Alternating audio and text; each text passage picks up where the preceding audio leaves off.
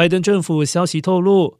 拜登总统将在十号发表政策讲话，解释白宫会如何对抗通货膨胀。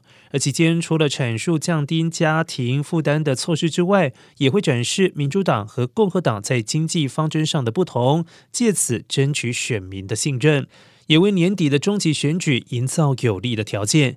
一名白宫官员批评，共和党的方案将向七千五百万个家庭加税，并且为税安金、医疗照顾、医疗补助等福利政策引入落日条款，最终取消这些项目。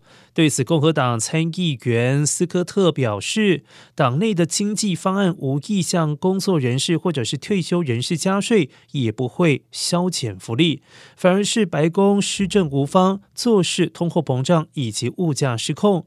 此外，劳工统计局也将在十一号公布报告，将包括最新的消费者物价指数。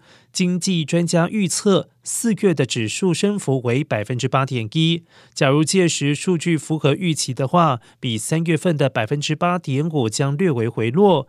因此，白宫可向民众表示，通货膨胀正在放缓。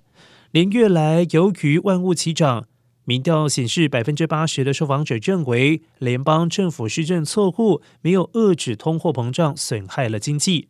而且，百分之五十的民众表示更加相信共和党的经济方针，比例远高过于相信民主党的百分之三十一。